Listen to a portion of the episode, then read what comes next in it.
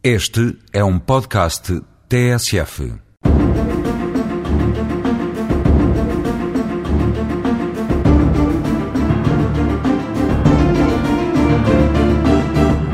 Os tribunais administrativos estão na ordem do dia.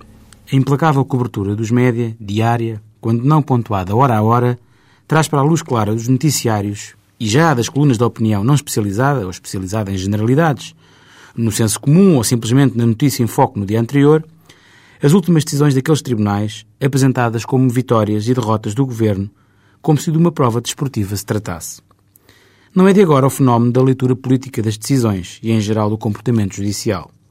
Quer no seu sentido mais amplo, de tudo quanto diz respeito à res pública, à coisa pública, quer em sentido mais restrito, esse sim, porventura, mais intensamente vivido nos tempos mais recentes, referindo-se à projeção na luta política e social de certas decisões proferidas pelos tribunais administrativos. A controvérsia, o debate e o questionamento das decisões dos poderes públicos, de todos os poderes públicos, é o modo de ser fisiológico da democracia. A patologia reside na obsessão pelo consenso, tantas vezes apregoada, ou pela obediência e temor reverencial em face dos atos da autoridade pública. Essa permeabilização a uma leitura política e fundada na controvérsia, um dado de facto que decorre mais da natureza das questões, que são também questões de direito, submetidas às decisões dos tribunais administrativos, do que do próprio conteúdo, alcance e sentido dessas próprias decisões, não deve impressionar excessivamente, por ser da sua própria natureza, mas deve sim servir de prevenção para o risco, que sempre existe, de ultrapassagem dos limites do exercício da função de soberania desempenhada pelo Judicial são limites impostos pelos pilares do Estado de Direito Democrático. O princípio do Estado de Direito, que aponta para a necessidade de fundar na lei o título para o exercício do poder, de qualquer poder. E o princípio democrático, que postula, em resumo, que só é válido o direito revelado no quadro de instituições democráticas. De resto, as decisões dos tribunais, em especial as sentenças, decisões finais de declaração do direito, acham-se, aliás, sujeitas a um quádruplo escrutínio. Primeiro, das partes intervenientes no processo através dos seus qualificados representantes, os advogados.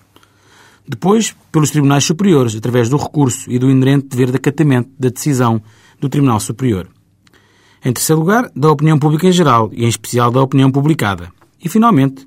da própria reta consciência do julgador, obrigado, por imperativo ético e por imperativo jurídico, a aplicar o direito em estrita obediência à lei e às demais fontes de direito.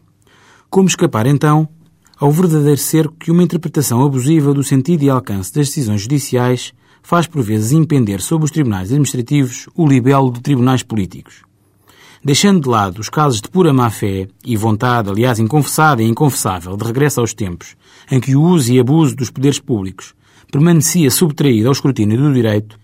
nos limites desse escrutínio, isto é, das vinculações de procedimento, de forma, da decisão e da obediência aos princípios que sempre regem a atividade administrativa, como os princípios da justiça, da proporcionalidade, da igualdade, da imparcialidade ou da boa-fé,